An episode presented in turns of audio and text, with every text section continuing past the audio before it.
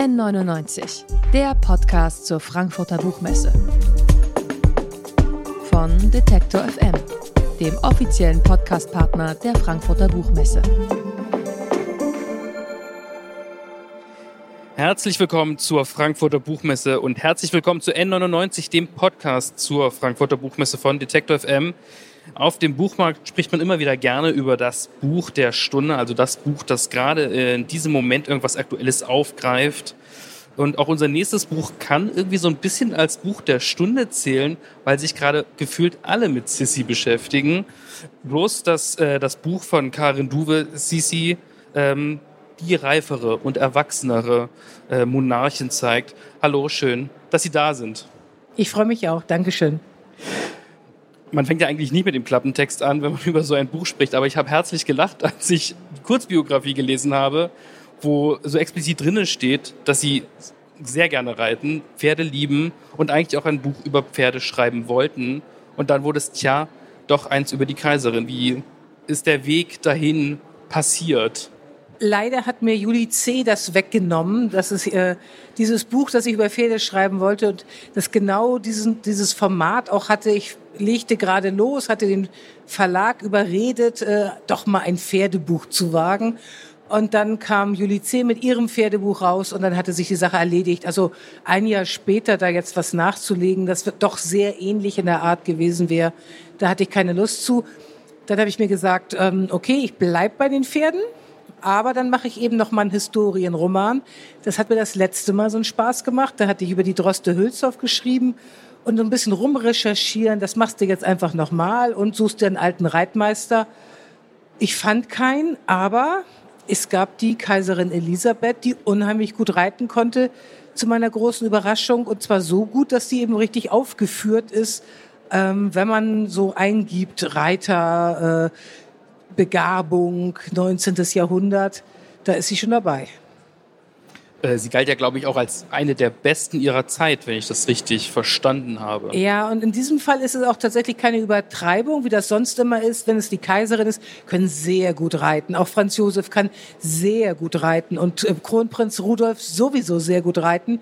Aber bei ihr stimmt es wirklich. Ähm, und sie ist in England und Irland bis heute dafür bekannt, äh, dass sie da bei diesen äh, Parforce-Jagden eine Art ja, Extremsport, super gefährlich, super schwierig und man braucht noch sehr viel Geld für sehr teure Pferde, dass sie da immer ganz vorne mitgemischt hat.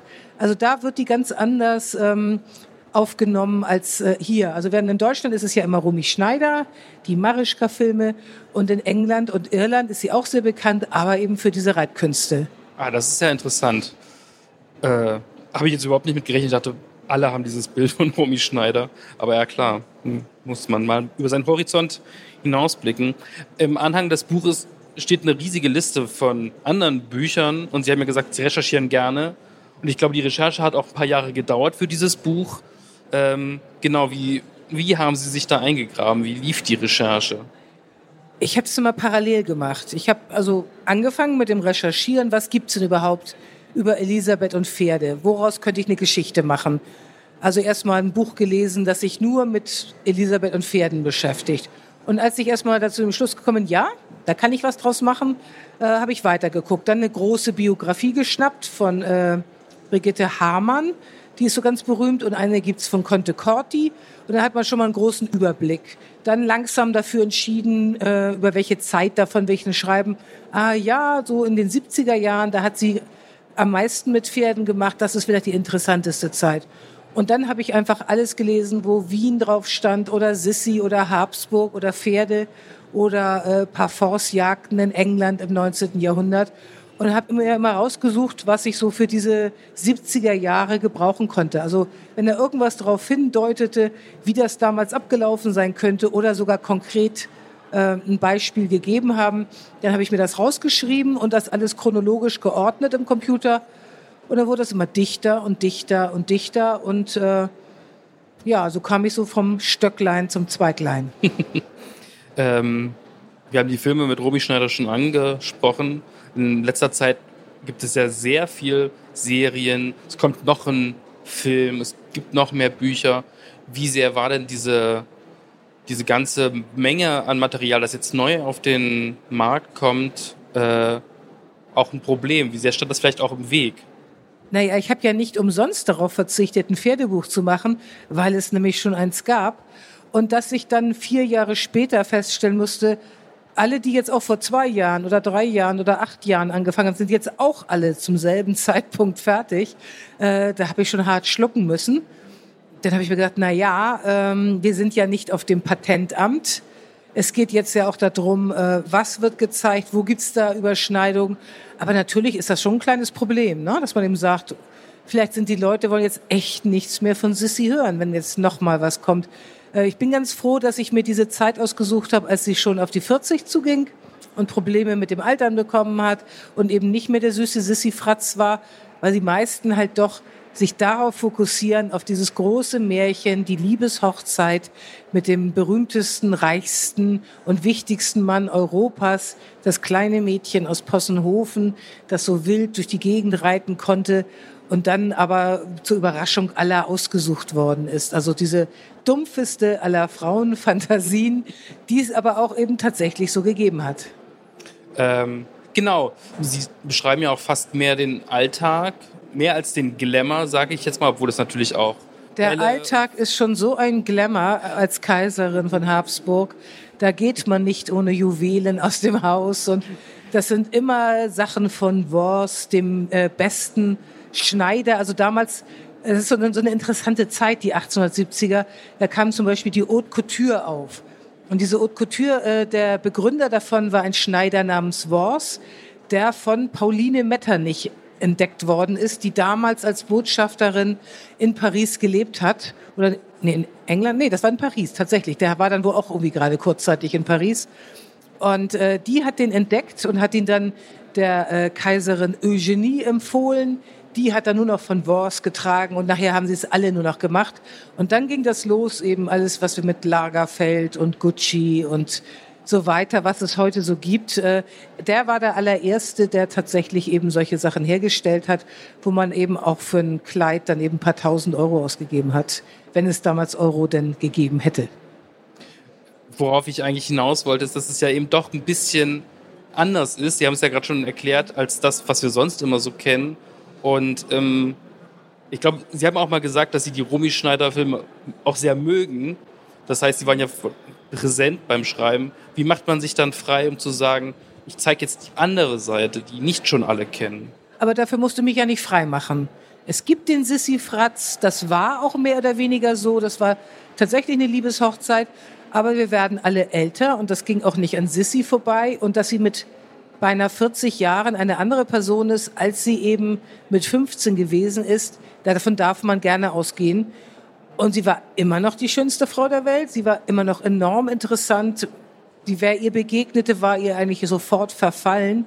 Hat total viele Talente gehabt und äh, ja, und es sind drumherum ist halt so viel äh, Tragik und Mystik und Geheimnis und äh, was man alles äh, alles eigentlich, was, was eine tolle Geschichte ausmacht, außer dass sie nicht mehr 15 ist und jetzt heiratet. Es sind so ein paar bitterere Szenen drin, aber ich glaube, dass das auch so an der Zeit war. Das ist vielleicht auch ein Grund mit, warum so viele Sissy-Filme auch aus der Zeit jetzt kommen oder so Sissy-Beschreibungen, äh, weil ähm, man eben nicht mehr nur dieses pastellfarbene Glanzbild haben will, und da darf man nicht dran rühren, sondern man kann sagen, okay, das gibt es und das andere steht genauso daneben. Und das ist halt eine Frau, die auch sehr hartherzig und manipulativ sein konnte und eben gran nicht immer nett war. Und das kann man jetzt aushalten. Während früher war Sissi ja sakrosankt. Da durfte keiner dran kratzen. Ist das vielleicht auch der Grund, also Sie haben es gerade schon ein bisschen angedeutet, aber dass wir ja auch momentan in einer Zeit leben, wo wir eigentlich alles hinterfragen und jetzt vielleicht doch sagen, jetzt ist Königin, Kaiserin Elisabeth dran. War ich bisher noch nicht drauf gekommen, aber das könnte durchaus so sein. Ne? Also gerade auch dieser eine Film Corsage, der beschäftigt sich ja damit, diese Rollenerwartungen, die an sie gestellt werden und die sie nur erfüllen kann, wenn dieses, dieser lebendige Anteil in ihr wirklich zugrunde geht und abgetötet wird. Und dann ist sie jemand, die in diesem System funktionieren kann. Und das ist, ähm, hat natürlich äh, mit, mit den ganzen jetzigen Bewegungen auch zu tun. Ein äh, emanzipierter Mensch ist immer ein Mensch, der sich traut, die Erwartungen, die an ihn gestellt werden, äh, zu enttäuschen. Da gehe ich gleich noch mal ein bisschen drauf ein. Ich möchte vorher noch mal äh, fragen, wie so das Schreiben war. Das ist ein Buch in 48 Szenen, ähm, Begegnungen mit Freunden, Ausritte. Und was dieses Buch auszeichnet, ist, dass es ja alles sehr genau beschrieben ist. Also man, dass man sich richtig reinversetzen kann. Wie, wie sind Sie da rangegangen? Haben Sie da die Szenen für sich nachgebaut und dann angefangen zu schreiben? Oder ja? Ja, also der, der Sie hatten jetzt am Anfang gefragt, äh, warum ich mir Sissy ausgesucht habe. Das ist aber oft gar nicht die eigentliche Frage, wenn ich mich für ein Buch entscheide, sondern ich gucke mal in die Richtung, mal in die. Und die eigentliche Frage ist dann, warum bin ich bei Sissy hängen geblieben? Und der Hauptgrund dafür war, dass es für mich die Person ist, über die am allermeisten äh, zu finden ist an äh, Dokumentationen, an Tagebüchern, die ihre Hofdamen geschrieben haben. Ich kann mir nicht vorstellen, dass es einen zweiten Menschen auf der Welt gibt, der auch nur annähernd so gut dokumentiert ist. Noch nicht. Noch nicht. Aber es gibt eben, es gibt diese Hofdamen, die Frau war nie alleine. Es gab eine Menge Monarchen und haben immer alle Leute, die die irgendwann dann äh, auch Kaiserin Eugenie oder Kaiser Wilhelm, wen auch immer getroffen haben, dann haben die Leute das aufgeschrieben, ganz klar. Aber bei Sissi kam noch dazu, dass die Leute ihr vollkommen verfallen waren. Äh, entweder sie wahnsinnig geliebt haben oder gehasst haben. Und deswegen haben die Leute sich noch ganz anders damit beschäftigt. Also über dieses, oh, das ist die Kaiserin, ich habe sie getroffen, jetzt schreibe ich mal auf, wie das gewesen ist, gab es eben noch diese Hofdamen, die immer um sie waren. Die arme Frau ist nie in ihrem Leben alleine gewesen.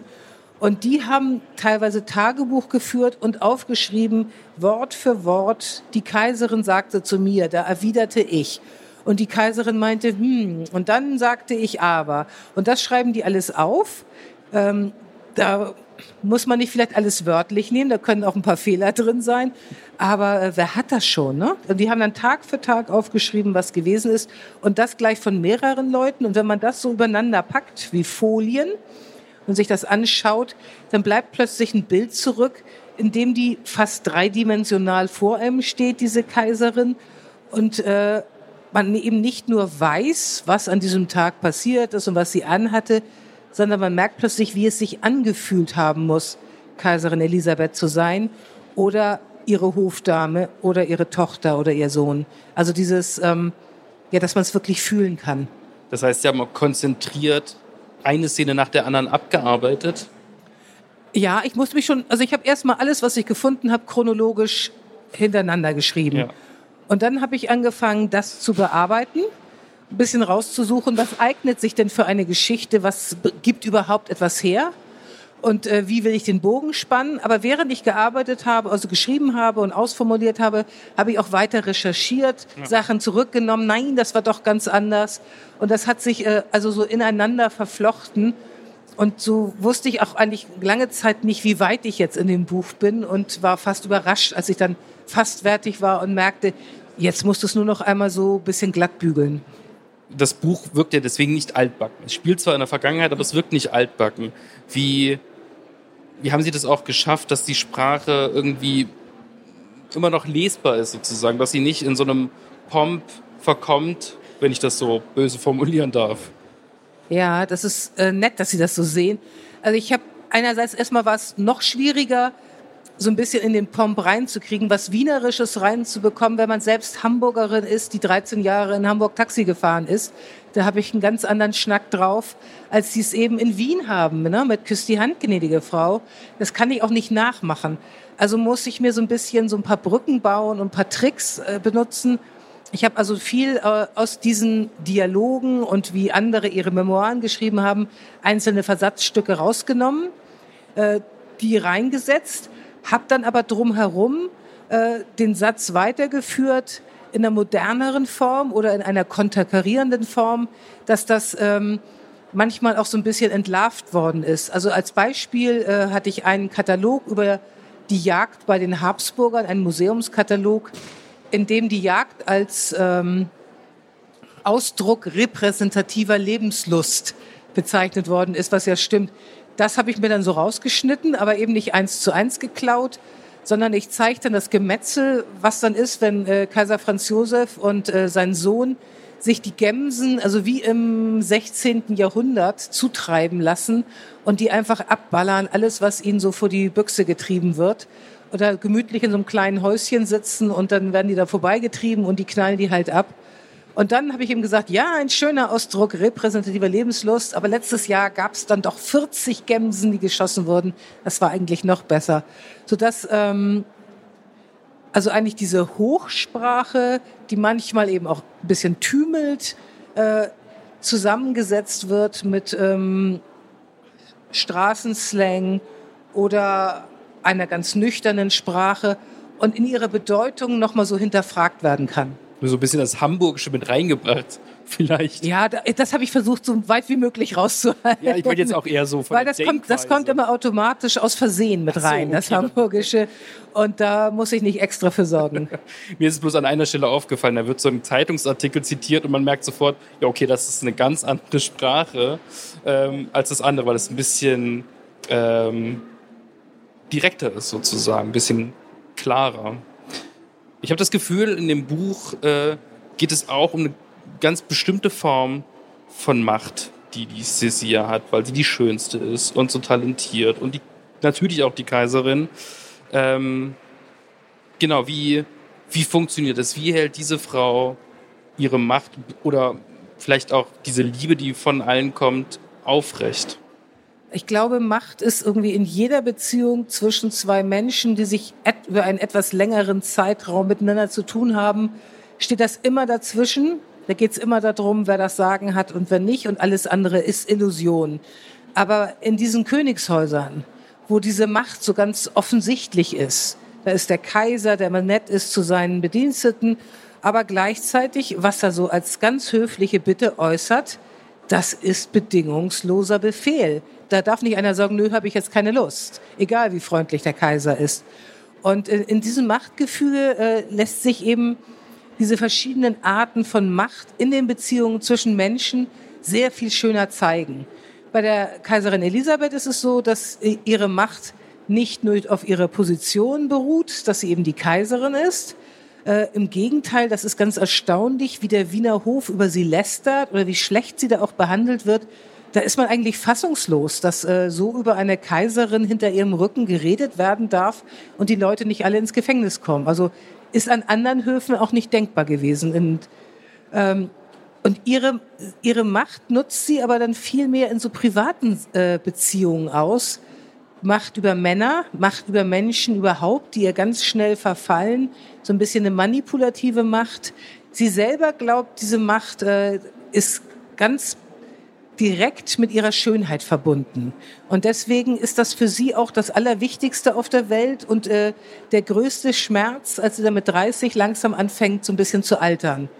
Weil sie war, also sie denkt wirklich, das ist alles an diese Schönheit gebunden und sie stirbt so oft, bevor sie wirklich stirbt, stirbt die nochmal tausend Tode äh, durch jede neue Falte, die sie bei sich entdeckt und äh, jedes Teil ihres Körpers, der nicht mehr so schön ist, wie er dann irgendwie die Woche davor noch gewesen ist. Ich glaube, dass sie sich da so ein bisschen geirrt hat, weil viele Leute auch im Alter so von der Begegnung mit der Kaiserin erzählt haben, da wird oft gesagt, wie erschreckend hässlich sie ist, weil die eben so einen Raubbau betrieben hat. Die hat immer Leistungssport gemacht und die hat sich, die hat manchmal Wanderungen von 50, 60 Kilometern am Tag gemacht und manchmal heißt dreimal die Woche, also nicht, nicht irgendwie dreimal im Jahr, sondern die hat richtig Hofdamen verschlissen, die einfach nicht mehr mithalten konnten. Und äh, das hat sich nachher gezeigt in fürchterlichen Arthrosen, sich kaum noch bewegen können. Und dieses, äh, diese Hungerödeme, die sie hatte, dieses, diese Mangelernährung, da ist dann plötzlich diese Schönheit, die bis 40 fast durchgehend anhielt, ist dann innerhalb weniger Jahre äh, vollkommen verschwunden und sie war mehr oder weniger so ganz verhutzelt auch, was aber eben niemand gesehen hat. Und trotzdem waren Leute, die dann erst gesagt haben, oh Gott, ist die hässlich. Äh, wenn sie dann eine Woche mit ihr zu tun hatten, völlig ein, eingesponnen, verzaubert, bezuckert von dieser Frau und lagen ihr ganz genauso zu Füßen wie damals. Und wenn sie das gewusst hätte, hätte sie vielleicht auch so ein bisschen entspannter damit umgehen können. Ich dachte mir, gerade bei diesen Sachen, wenn es um Schönheit ging, äh, dass wir da eigentlich immer noch ziemlich nah dran sind. Es ändert sich zwar mehr und mehr, aber so diese Vorstellung von Schönheit, Schlankheit, Selbstoptimierung. Also ich ja, genau, Selbstoptimierung ist das vor allem. Sie hat alles dafür getan. Also sie hat richtig dafür gearbeitet, so schön zu sein. Äh, hat sich äh, alle möglichen Cremes kommen lassen, hat ihre Haare jeden Tag stundenlang flechten und bearbeiten lassen. Äh, und das hatte auch seinen Effekt. Äh, sie war tatsächlich oder sie galt als die schönste Frau Europas. Aber sie hat eben, das, das Schreckliche an der Schönheit ist nun mal, dass sie außerhalb unserer Kontrolle liegt. Und wir sind jetzt in einer Zeit, in der Menschen übers Internet, über diese ähm, Selbstdarstellung mit Weichzeichnern, mit äh, irgendwelchen Dingen, die man an sich verändern kann, äh, plötzlich viel schöner aussehen können. Also sie können das Bild, bevor sie es rausgeben, ähm, so lange bearbeiten, bis sie sagen, so, so will ich aussehen, das ist das Bild, das ich von mir in die Welt schicken will. Und so war Kaiserin Elisabeth eben auch allerdings mit äh, eingeschränkteren Mitteln. Es gab auch noch keine Schönheits-OPs. Die hätte sie wahrscheinlich auch in Kauf genommen, das traue ich ja auch zu. Aber sie hat eben gesagt, so, jetzt bin ich 30, ab jetzt werden keine Bilder mehr von mir gemalt oder auch nur fotografiert. Es gibt keine Bilder mehr. Und in dieser Zeit von 30 bis 40 äh, hat sie sich auch immer mehr zurückgezogen. Und ab 40 ist sie dann ja fast, wenn sie es irgend konnte, komplett verschwunden und äh, man hat sie gar nicht mehr zu Gesicht bekommen, sodass sie immer noch die Kontrolle über das Bild von ihr behalten hat. Nämlich ist es das Bild dieser 30-jährigen Kaiserin geworden, weil wir kein anderes haben. Sie war auch eine Art Influencerin. Ich habe gelesen, sie hat genuschelt und deswegen haben alle anderen auch genuschelt. Also hat Trends. Ja, ja, ihre Frisur wurde nachgemacht. Ich habe sowas auch noch gefunden, so bis ins 20. Jahrhundert hinein, äh, eine Anweisung für Friseuren, wie man die äh, Sissy-Frisur herstellt. Die wurde nachgemacht. Äh, in England haben die Frauen schon geritten, bevor Sissy da ankam. Aber nachdem sie dort eben ganz vorne mitgehalten hat und so wahnsinnig elegant zu Pferde aussah, hat sie einen wahren Boom ausgelöst.